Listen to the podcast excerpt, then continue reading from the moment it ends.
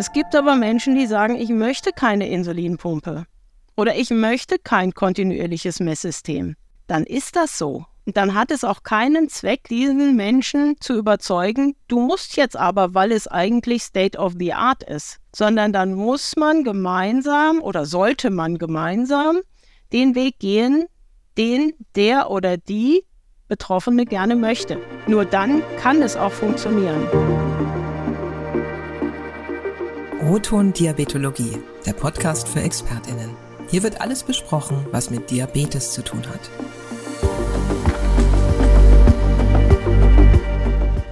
Wie fühlt sich ein Typ-1-Diabetes nach 50 Jahren an?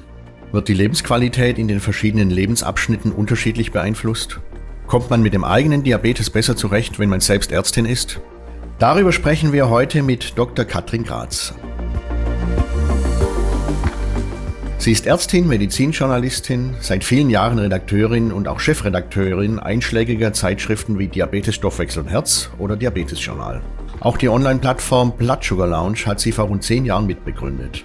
Katrin Graz arbeitet heute beim Medienunternehmen Matrix in Wiesbaden. Unser heutiger Gast ist somit eine Kollegin von uns. Sie hat Typ-1-Diabetes seit ihrer Kindheit und auch darüber reden wir heute miteinander. Mein Name ist Günter Nuber. Mein Kollege Jochen Schlabing und ich arbeiten zusammen in der Medizinredaktion der Matrix Deutschland. Konkret zum Beispiel an der Diabetes-Zeitung und am Diabetesanker. Hallo Jochen. Hallo Günther. Bevor es losgeht, noch ein Hinweis. Diese Podcast-Folge wird ermöglicht durch Guardians for Health, Diabetes mit Blick auf Herz und Niere. Guardians for Health ist eine weltweite Kampagne, die von Böhringer Ingelheim initiiert und koordiniert wird. Wir danken unserem heutigen Partner für die Unterstützung der Produktion dieses Audioformats. Unser Partner hat keinen Einfluss auf die Inhalte. Jochen und ich berichten seit vielen Jahren aus der Diabetologie. Früher, viel mehr als heute, hatte man das Gefühl, dass mehr über Menschen mit Diabetes geredet wird, statt mit ihnen. Heute wollen wir also in Oton Diabetologie die Gelegenheit nutzen, einmal ausführlich mit jemandem über Lebensqualität zu reden. Und unser Gast kennt beide Seiten. Die der Medizinerin und noch besser, die der Selbstbetroffenen. Hallo Katrin, wie geht es dir und was hast du heute schon erlebt? Hallo Günther, hallo Jochen. Oh, wie geht's mir heute? Auch eigentlich ganz gut. Was ich schon erlebt habe, ja, normaler Arbeitstag halt, ne? Ich arbeite an den Produkten, die die Matrix jetzt produziert und kümmere mich um Diabetestexte, redigiere, schreibe, schreibe viele E-Mails, wie das so ist. Die lieben E-Mails. Liebe Katrin, auch von meiner Seite herzlich willkommen. Zur Erklärung, liebe Zuhörenden, Katrin Kratz, Günter Nuber und ich haben in unterschiedlichen Konstellationen immer wieder auch über längere Zeit miteinander gearbeitet. Ich komme da später auch nochmal drauf zurück. Die Frage aller Fragen an dich, Katrin. Du bist neben allem auch Diabetologin. Wie kam es denn dazu? Diabetologin bin ich leider nicht ganz, weil mir der Facharzttitel fehlt. Sonst habe ich aber sämtliche Weiterbildungen und auch einige Jahre in der Diabetologie gearbeitet. Ich habe viele Patienten und Patientinnen mit Diabetes betreut. Und äh, ja, wie kam es dazu? Ganz einfach. Als ich zwei Jahre alt war, habe ich Diabetes bekommen, Typ 1 Diabetes. Und als ich in die Grundschule kam, war schon klar, ich werde Ärztin und kümmere mich danach um Menschen mit Diabetes. Und dieser Wunsch hat mich mein ganzes Leben lang, meine ganze Schulzeit lang begleitet. Und ähm, ich hatte dann das Glück, tatsächlich einen Studienplatz für Medizin zu bekommen, was ja nicht so ganz einfach ist. Damals nicht wie heute auch nicht. Und habe dann eben Medizin studiert. Und so bin ich Ärztin geworden und konnte dann auch im ärztlichen Bereich arbeiten.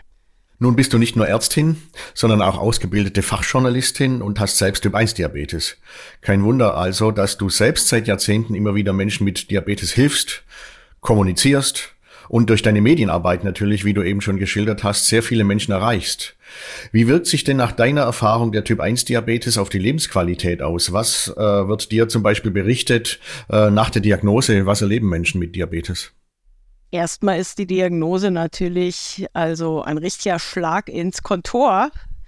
Ähm, es ist ein Schockmoment, ganz klar. Ähm, ich kann aus meiner eigenen Erfahrung berichten. Ich selbst erinnere mich naturgemäß nicht mehr daran, ich war zu klein, aber ich weiß aus Berichten meiner Eltern, dass sie völlig aufgelöst waren. Erstmal 1970 war natürlich eine andere Zeit. Ja, da wusste man bei weitem nicht so viel wie heute. Aber der erste Schreck kann sich wandeln in sehr große Aktivität, großes Sammeln von Informationen, Suchen von Informationen. Und das ist für viele, glaube ich, sehr wichtig. Also dieser erste Schreck, den wird jeder erleben, der die Diagnose bekommt, denn das Leben wird erstmal komplett auf den Kopf gestellt. Was man vorher konnte, kann man erstmal nicht mehr. Einfach mal ein Stück Schokolade essen oder in einen Apfel beißen ein Glas Saft trinken, erstmal alles schwieriger. Wenn man sich bewegt, hat es Einfluss. Ähm, das heißt, du musst viel stärker planen und organisieren, um das Ganze hinzubekommen. Und wenn man eben völlig neu in dieses Gebiet kommt, noch nie was vorher vom Leben mit Diabetes gehört hat, und gerade beim Typ 1 Diabetes geht es ja den meisten so, wenn der Diabetes erstmalig auftritt, entweder bei einem selbst oder bei einem Kind in der Familie, dann ist das ein fürchterlicher Moment. Aber wie gesagt, man kann ihn gut auffangen. Ähm, und das hängt jetzt ganz stark eben davon ab, in welches medizinische Umfeld man kommt, in welches Patientinnen- und Patientenumfeld man gelangt und man sich auch selber reinfinden kann, ähm, was man an Literatur findet, auch im Internet, was man findet. Also da ist dann viel Eigeninitiative auch gefragt, um diese ganze Situation vom Schrecken zum Positiven zu bewegen. Ist das, was die Lebensqualität ähm, anbetrifft, beim Typ-2-Diabetes aus seiner Sicht rigoros anders? Es ist eine andere Situation. Beim Typ-1-Diabetes ist naturgemäß ähm, die Insulinspritze oder die Insulinpumpe der tägliche Begleiter und die komplett fehlende Mitsteuerung der ähm, eigenen Bauchspeicheldrüse. Das heißt, du musst wirklich alles selbst steuern und das macht es Schwieriger natürlich mit der Steuerung, wenn auch das Risiko für Folgeerkrankungen ein anderes ist als bei Menschen mit Typ-2-Diabetes. Bezogen auf die Lebensqualität ist die Frage so gar nicht klar zu beantworten. Das hängt wirklich davon ab, ähm, wie du eine Krankheit für dich selbst annimmst. Es gibt Menschen mit Typ-1-Diabetes, die leben damit super gut. Also mir geht es von der Lebensqualität her in Bezug auf den Diabetes super gut. Ja, also mich stört der gar nicht, der gehört dazu, ist mein kleiner Freund. Ähm, andere haben eine Lebensqualität, die ist extrem niedrig und Studien zeigen ja auch, dass die Lebensqualität von vielen als nicht so gut bezeichnet wird wie bei Menschen ohne Diabetes. Und genau das Gleiche gilt natürlich auch für Menschen mit Typ-2-Diabetes. Manche sagen, naja, ist halt da, ich lebe damit, ich kriege das hin. Andere leiden sehr darunter, dass sie plötzlich an ihren Lebensstil mal denken sollten und vielleicht gewisse Dinge einfach empfohlen bekommen zu ändern. Ob sie es dann tun oder nicht, liegt ja in ihrer Hand dann. Aber das kann Einfluss auf die Lebensqualität haben. Manchmal in eine schlechte Richtung, manchmal aber auch in eine positive Richtung. Manche haben durch den Typ-2-Diabetes an Lebensqualität gewonnen, weil sie plötzlich ihr Leben komplett geändert haben. Du hast jetzt gesagt, für deine Eltern war die Diagnose sehr schlimm. Du warst zwei Jahre.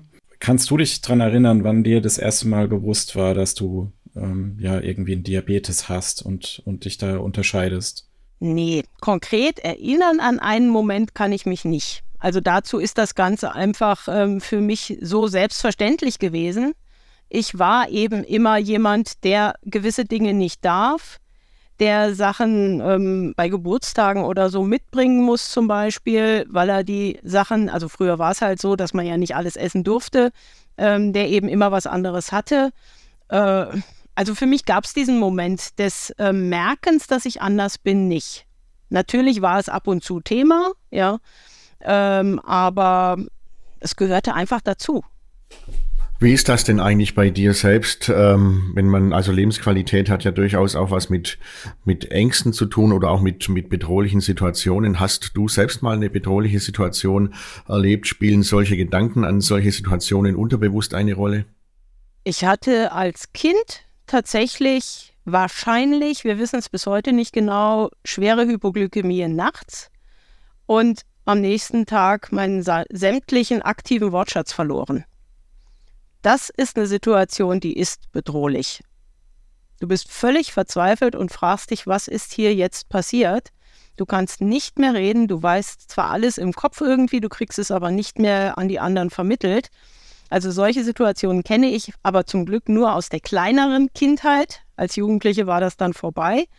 sonst denke ich, geht deine Frage ja auch so ein bisschen Richtung Folgeerkrankungen. Ist da Angst da?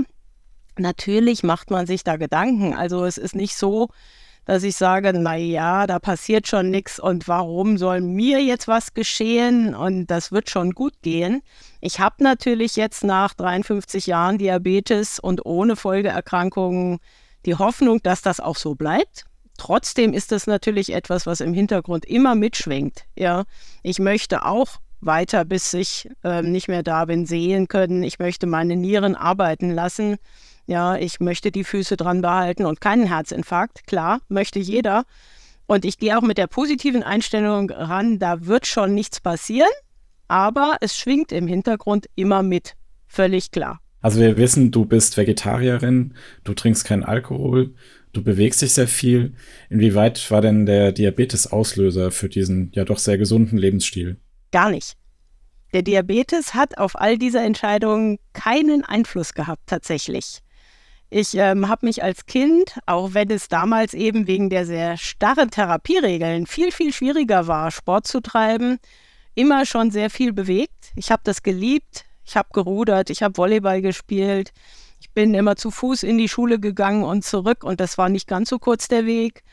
Ähm, also es war immer Aktivität. Wir Kinder sind, also ich habe Geschwister, wir Kinder sind immer Rad gefahren, total viel. Es gehörte einfach zu meinem Leben schon dazu. Das Vegetarische ist deshalb eingetreten, weil ich ähm, familiär bedingt relativ wenig Fleisch immer schon, oder nee, immer schon nicht, aber im Laufe des Erwachsenwerdens gegessen habe und dann irgendwann gemerkt habe oder gesehen habe, wie Tiere geschlachtet werden. Und damit war für mich der Schlusspunkt des Fleischessens erreicht, ähm, sodass das auch völlig unabhängig vom Diabetes war.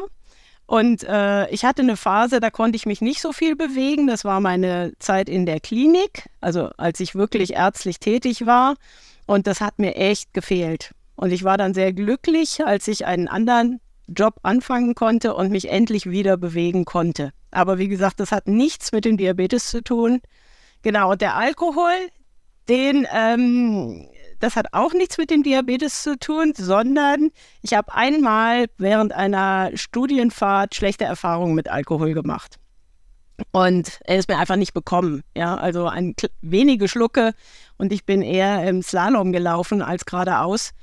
Und äh, das war für mich dann einfach das Zeichen, ich trainiere meinen Körper nicht auf Alkohol, sondern lasse ihn dann lieber gleich weg sein. Katrin, du hast gesagt, äh, ja, Diabetes ist irgendwie dein, dein Freund oder dein, dein äh, Begleiter. Heißt das, du hast gar nicht mit der Diagnose gehadert, hast dich nie gefragt, ja, warum ich, warum gerade ich mit Typ 1 Diabetes? Natürlich kommt das ab und zu auch. Aber ähm, also ich habe auch schon manchmal hier den Spruch losgelassen und ähm, die Kolleginnen und Kollegen und ihr wahrscheinlich von damals auch noch kennt das noch, dass ich mal gesagt habe, ha, ich gehe jetzt zum Flohmarkt und verkaufe meinen Diabetes weil ich einfach ähm, genervt war. Solche Phasen gehören dazu, die müssen auch sein, denke ich. Ja, es wäre ungewöhnlich, wenn das nicht wäre. Jeder hadert mal mit irgendeiner Situation im Leben, wo er sagt, das brauche ich jetzt wirklich nicht. Aber den aller, aller, allergrößten Teil der Zeit ähm, ist es so, wie ich vorhin auch sagte, der Diabetes gehört einfach zu mir dazu. Ich kenne es ja nicht anders in meinem Leben. Und er ist halt wirklich mein kleiner Begleiter und Freund, denn ähm, wenn er sich benimmt, benehme ich mich auch und wenn ich mich benehme, benimmt er sich auch hoffentlich. Also wir gehören einfach zusammen, wir sind ein Pärchen. Wie verändert eigentlich die Diabetestechnologie der letzten fünf Jahre, sagen wir mal, deine Lebensqualität oder beziehungsweise auch die äh, Lebensqualität derjenigen, die du auch kennst mit äh, Typ 1 Diabetes? Äh, ich bin mir nicht so ganz sicher, ob die Veränderungen der Technologie wirklich einen Einfluss auf die Lebensqualität haben. Denn meine Qualität war früher auch gut. Und ich denke, das ging anderen mit Diabetes auch so. Was aber auf jeden Fall besser geworden ist, ist die Sicherheit. Und diese deutlich größere Sicherheit, die sich durch die modernen Technologien ergibt, die macht natürlich viel aus für das Wohlbefinden. Wenn man das als Lebensqualität bezeichnen mag, gut, dann steigt die Lebensqualität, aber Lebensqualität ist ja mehr als die Diabetestherapie und das Fühlen damit. Ja. Ähm, trotzdem kann ich mir vorstellen und kriegt man ja auch von anderen mit, ähm, dass die modernen Techniken mit Insulinpumpe, mit kontinuierlichem Glukosemonitoring, also CGM-Systemen und die auch in Kopplung, egal ob jetzt selbst zusammengebaut oder durch Anbieter erwerbbar, äh, dass dadurch schon viele an Lebensqualität gewinnen, weil einfach sie nicht so viel und so oft an den Diabetes denken müssen und ganz vieles sich selber ausbügeln kann auch. Also das, was früher durch ähm, die Spritzentherapie und die Blutzuckermessung wirklich alles durch das eigene Gehirn gesteuert werden musste, lässt sich ja jetzt durch die Systeme eben leichter steuern. Und das macht natürlich für viele schon eben eine Erleichterung und damit auch ähm, wahrscheinlich für viele eine Erhöhung der Lebensqualität. Vorstellen kann ich mir das schon. Also ich erinnere mich an durchaus die Redaktionsarbeit beim Diabetes-Journal vor 25 Jahren. Da gab es Eltern oder auch Betroffene, die uns einen Blankoscheck geschickt hätten dafür, dass sie sich selbst oder ihren Kindern nicht mehr in den Finger stechen müssen. Also das Pieksen, äh, gar nicht so die Insulinspritze, vielleicht war ja doch aus, da, durchaus für viele Menschen äh, oder ist es nach wie vor für viele Menschen äh, eine Einschränkung der Lebensqualität. Da stimmst du zu. Absolut. Absolut, ja. Also ich habe in der direkten Familie jetzt auch jemanden, der von Blutzuckermessung auf kontinuierliches Messen umgestiegen ist und der strahlt über beide Ohren, dass er nicht mehr in den Finger stechen muss. Das ist völlig richtig. Ja, es ist eine Erleichterung. Auf jeden Fall. Jetzt mal eine hypothetische Frage, was, wenn dein Diabetes morgen weg wäre? Also zum Beispiel quasi technisch geheilt. Was würdest du vermissen? Wahrscheinlich erst einmal alles.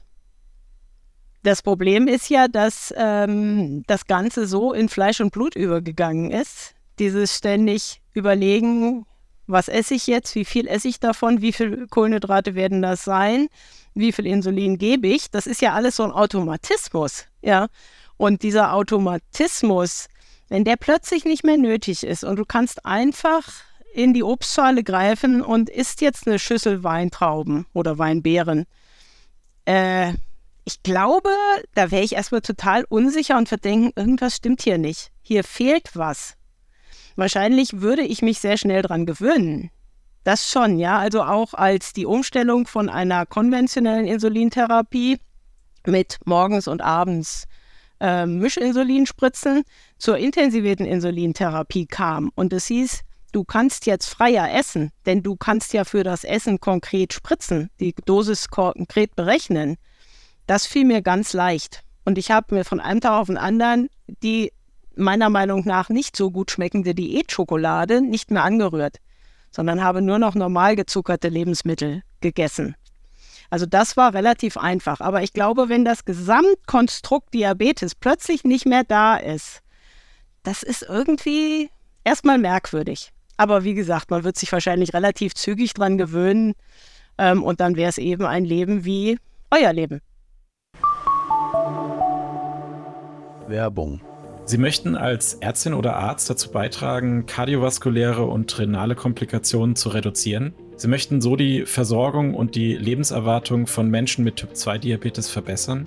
Dann schließen Sie sich der Initiative Guardians for Health an.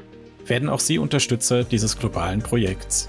Weitere Informationen zu den Zielen von Guardians for Health und der Mitgliedschaft finden Sie unter www.guardiansforhealth.de. Nun hast du uns ja vorher ähm, schon geschildert, dass du äh, mit, mit Folgeerkrankungen zum Glück nichts zu tun hast und das nach äh, 53 Jahren. Was ist denn so, was du hörst auch von, von anderen mit äh, Diabetes oder auch für dich selbst, was ist denn so die Folgeerkrankung, vor der man am, am meisten Angst hätte? Die Blindheit.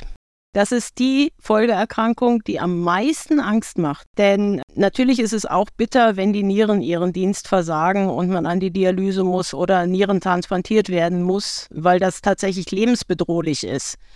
Wenn du einen Herzinfarkt kriegst, ist auch das lebensbedrohlich. Wenn die Füße Probleme kriegen und da muss was, also es müssen Zehen amputiert werden oder so, das ist nicht lebensbedrohlich, aber auch schwierig. Aber wenn du das Augenlicht verlierst, ist das eine ganz, ganz, ganz gravierende Einschränkung für ein Leben, das nicht zu Ende geht. Ja, also du lebst dann mit dem nicht mehr sehen können wahrscheinlich noch sehr, sehr lange. Und das ist das, was wirklich Angst macht. Und ähm, das hört man auch immer wieder, das sagen sehr, sehr viele. Also da kommt nach dem, was ich so mitbekommen habe, keine andere der Folgeerkrankungen, was die Angst davor angeht, ähm, mit. Ich meine, da hängt ja auch ganz viel dran. Heute gibt es mit den technologischen Möglichkeiten durchaus ähm, äh, Situationen, mit denen man dann auch umgehen kann. Es gibt eben die Lesemöglichkeiten über einen Rechner von schriftlichen Texten. Äh, es gibt viele Hörbücher ähm, und solche Sachen. Trotzdem wird man auch zum Beispiel Breitschrift, also die Blindenschrift lernen müssen und solche Sachen. Und je älter man wird, desto schwieriger wird das natürlich. Und man muss sich dann auch ähm, völlig neu daran gewöhnen oder muss es lernen, sich zu orientieren. Das Gehen allein mit dem Blindenstock, das ist schon eine Herausforderung. Oder wie bekomme ich mit, wenn ich in eine andere Stadt fahre, welche Wege ich gehen muss, wo ich eine Bushaltestelle finde, ähm, wo mir Leute entgegenkommen, die nicht merken, dass ich nicht sehe.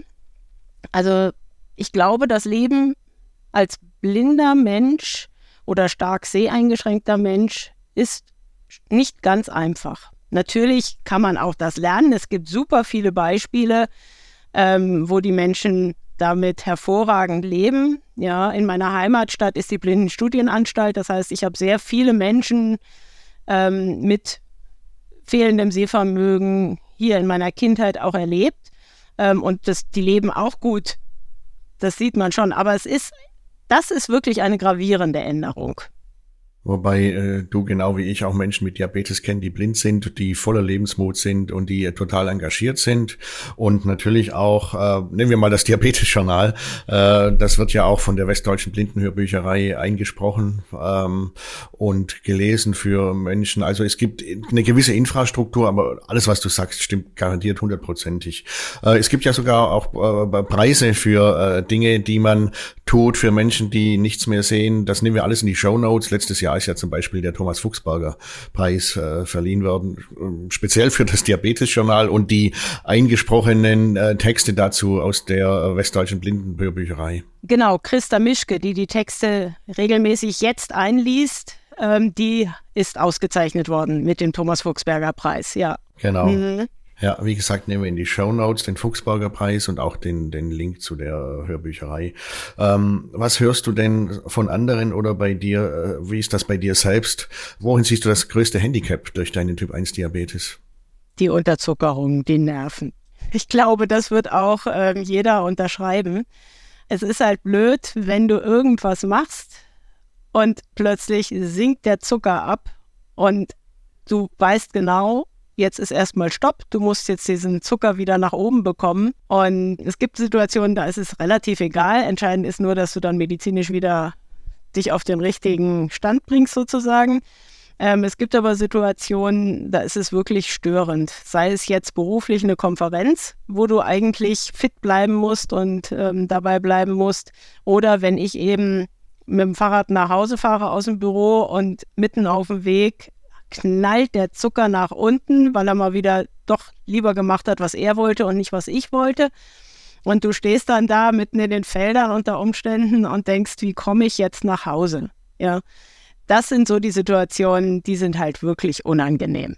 Hast du dein Blutzuckergerät jetzt, sagen wir mal, nehmen wir es mal beruflich, was wir hier gerade tun, äh, Jetzt auch im Blick, wie ist er denn, wenn ich mal fragen darf, oder ist dir das zu intim? Ich habe direkt vorher geguckt und ich habe mich natürlich für den Podcast abgesichert und kurz vorher noch was gegessen, damit ich dann kein Risiko habe. Oh, jetzt ist er frecherweise, wahrscheinlich durch die Beanspruchung durch den Podcast am Steigen.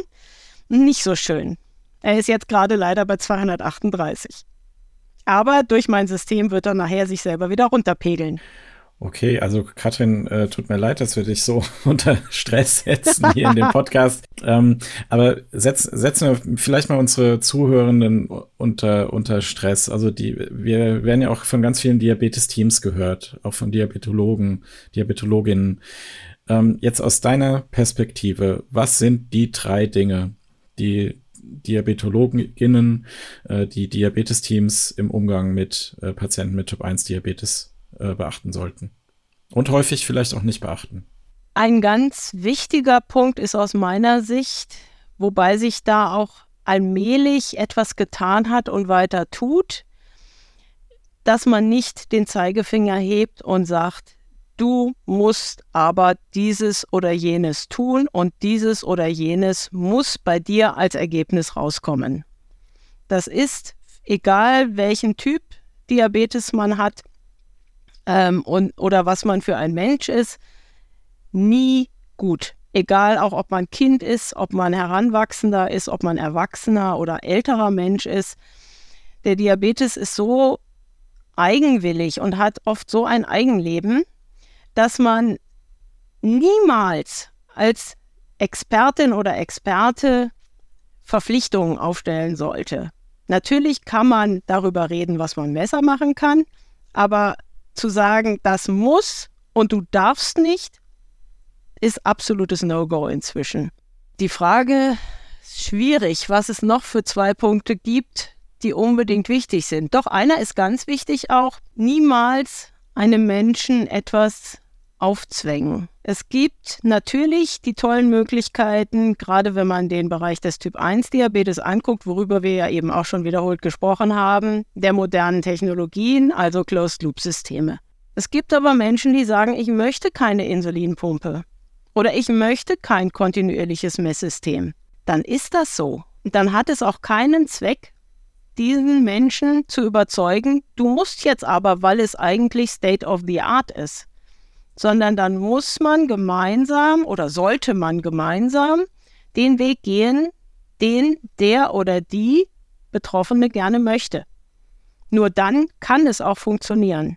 Ja, und ein dritter Punkt. Hm. Also wenn du jetzt nicht auf drei Punkte kommst, ist nicht schlimm, dann habe ich eine andere Frage. Kannst du dich an eine Situation erinnern, wo ein Diabetologin, Diabetologe dir was Positives und vollkommen Unerwartetes mitgegeben hat, was danach dann dein Leben mit Diabetes äh, grundlegend verändert hat. Zum Positiven. Äh, ich persönlich kann mich an keine Situation erinnern, die so gravierend war, wie du jetzt beschreibst. In einer anderen Richtung habe ich Dinge erlebt, ja, wo ich nur dachte, äh, schnell weg hier. Äh, Im Positiven aber ha hat es in der Zeit, als meine Diagnose gestellt worden war und meine erste Behandlungsphase nicht so ganz ideal gelaufen war, in der dann folgenden Behandlung nach den Berichten meiner Eltern sehr positive Entwicklungen gegeben. Als dann nämlich ähm, wirklich über die Insulintherapie gesprochen wurde, entsprechend fachmännisch oder frauig in dem Fall angepasst wurde und so. Das war sehr motivierend. Ja. Ähm, und etwas, was nicht von einem Diabetologen oder einer Diabetologin kam, die gab es damals nämlich nicht, war ein ganz schönes Erlebnis natürlich in der Kinderklinik, wo ich damals dann eben wiederholt war, weil damals ja auch alles dann stationär lief, niemals ambulant. Ähm, dort gab es einen Esel mit Diabetes. Und das war für mich als Kind natürlich auch was total Positives und Schönes. Der stand dann immer im Garten, während wir aßen und der hatte halt auch seinen Diabetes. Ja, und da merkte man schon, ah, es gibt noch andere neben uns. Was war mit dem? Was hat er gemacht? Was, außer hey, IA? Nix, nix. Wir wussten einfach nur, also der hatte wirklich Diabetes, ja, und es war einfach nur eben ein Grautier, ein Graufälchen, der auch Diabetes hatte. Einfach dieses Gefühl, ja, der stand da im Garten, wie gesagt, lief da rum. Ich weiß gar nicht mehr, ob wir den streicheln konnten oder so. Dazu ähm, reicht mir die Erinnerung nicht. Aber er war eben auch einfach da und ja, wir waren eben nicht nur wir Kinder mit Diabetes in der Klinik, sondern es gab da noch jemanden. Schönes Bild, ja. Katrin, jetzt haben wir natürlich bei dir ähm, aus verschiedenen Gründen natürlich, aber auch, also wir haben eine einmalige Chance. Ähm, du, du bringst so vieles mit. Äh, also äh, zum einen äh, Ärztin, zum anderen äh, Redakteurin äh, mit, mit journalistischer Ausbildung, zum anderen selbst Typ 1 Diabetes. Also zwei Fragen, die jetzt Richtung Sprache gehen. Was hältst du von, vom Gendern allgemein? Äh, sagen wir mal im Bereich Diabetes natürlich nicht allgemein. Was sage ich denn? Also was hältst du im Bereich vom, vom ähm, äh, Gendern zum, zum einen? Also würdest du sagen, falls du es überhaupt noch sagen würdest. Man kann Überbegriffe verwenden. Ähm, und dann die andere Frage, was hältst du überhaupt, äh, sagst du selbst zum Beispiel Diabetiker oder sagst du Menschen mit Diabetes? Und ja, da wäre auch das Gender-Beispiel. Sagst du dann immer äh, Diabetiker als Überbegriff oder sagst du DiabetikerInnen, Diabetiker ähm, und Diabetikerinnen? Ich fange mal mit Teil 2 an. Ich selbst bin, weil ich es einfach so gewöhnt bin, ähm, für mich selbst schon Diabetikerin. Für mich ist das kein Problem, mich selbst so zu bezeichnen. Aber ich weiß natürlich, wie ihr, ähm, auch aufgrund der Language Matters ähm, Diskussionen und Publikationen, dass es viele Menschen gibt, die sagen, dann fühle ich mich auf den Diabetes reduziert. Und das möchte ich nicht. Und das finde ich auch in Ordnung. Und das akzeptiere ich vollumfänglich und bemühe mich auch in sämtlichen Texten, die ich überarbeite und redigiere und selbst schreibe, Menschen mit Diabetes oder Patientinnen und Patienten mit Diabetes zu sagen, also wirklich die neutrale Form zu wählen. Denn ähm, ich möchte nicht, dass jemand Texte nicht liest, weil er denkt, die versteht mich nicht. Das Gendern hast du eben schon aufgrund der Antwort auch gemerkt. Ich würde nicht sagen Patientin, sondern ich würde, wenn überhaupt, sagen Patientin und Patient. Denn mich stört, dass man Menschen, die nicht so lesefähig sind, die Möglichkeit nimmt, alles zu verstehen, wenn man plötzlich Wörter mit Doppelpunkten, Unterstrichen oder Sternchen verändert und sie das einfach nicht kennen können, weil sie des Lesens vielleicht nicht so mächtig sind wie ich als Schreibende.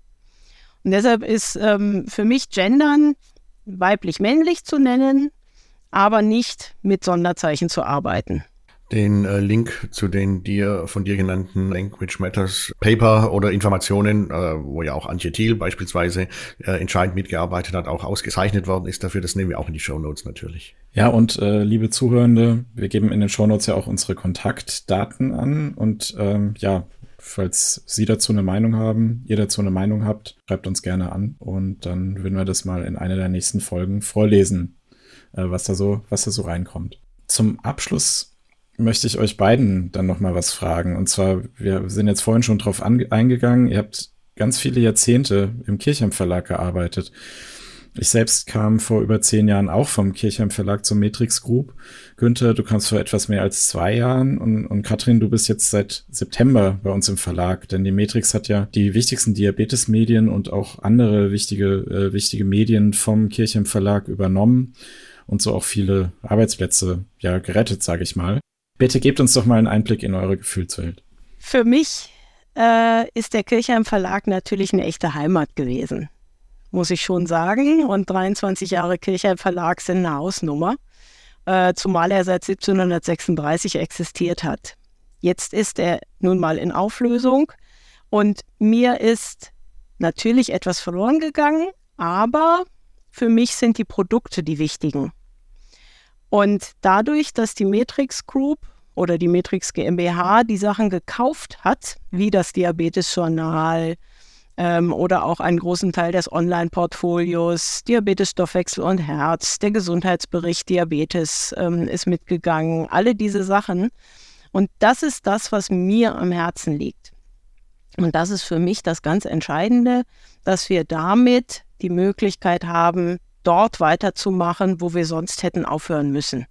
Für mich ist es also so, dass ich auf der einen Seite ein bisschen ein weinendes Auge habe, weil der Name Kirchheim Vergangenheit sein wird irgendwann tatsächlich. Auf der anderen Seite habe ich ein ganz großes, strahlendes Auge, weil ich sage, ich kann hier weitermachen an den Produkten und Objekten, die mir so, so wichtig sind. Die Schulungsprogramme habe ich eben noch vergessen, die sind natürlich auch hochrelevant.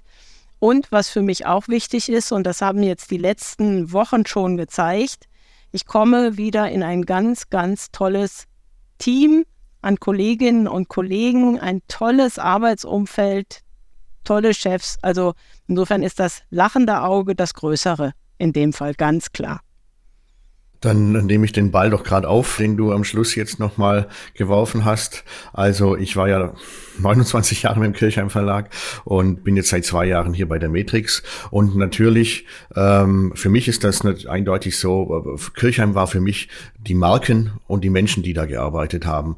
Ich habe ein halbes Jahr lang gehadert, äh, dieses Team zu verlassen und habe dann die Entscheidung letztlich doch getroffen. Und äh, Jochen, um auf deine Frage jetzt konkret zu antworten, kannst du dir natürlich vorstellen, ich finde das äh, super cool, dass wir jetzt, äh, dass die Marken, die mir wichtig waren und auch die Menschen wieder zusammenkommen. Ich habe damals sinngemäß zu Katrin gesagt, ich kann mir ein Berufsleben ohne dich nicht vorstellen. Und äh, ja, und jetzt sind wir ja wieder vereint. Insofern, mehr kann ich dazu nicht sagen. Danke euch beiden, dass ihr da so offen drüber gesprochen habt.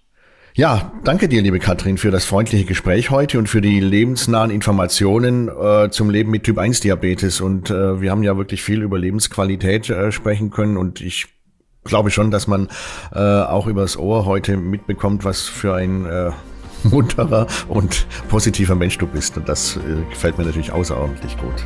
Ich danke euch beiden auch herzlich, dass ihr mich eingeladen habt dafür. Auch von meiner Seite vielen lieben Dank, äh, Katrin, dass du heute bei uns zu Gast warst. Das war O-Ton Diabetologie, der Podcast für Diabetes-Expertinnen und Experten. Liebe Zuhörende, wenn Ihnen und euch diese Folge gefallen hat, dann abonniert uns gerne bei Spotify, Apple Podcasts oder den weiteren gängigen Podcast-Portalen. Wir freuen uns über Likes, Bewertungen und Kommentare. Alle wichtigen Infos zu dieser Folge und unsere Kontaktdaten stehen wie immer in den Show Notes.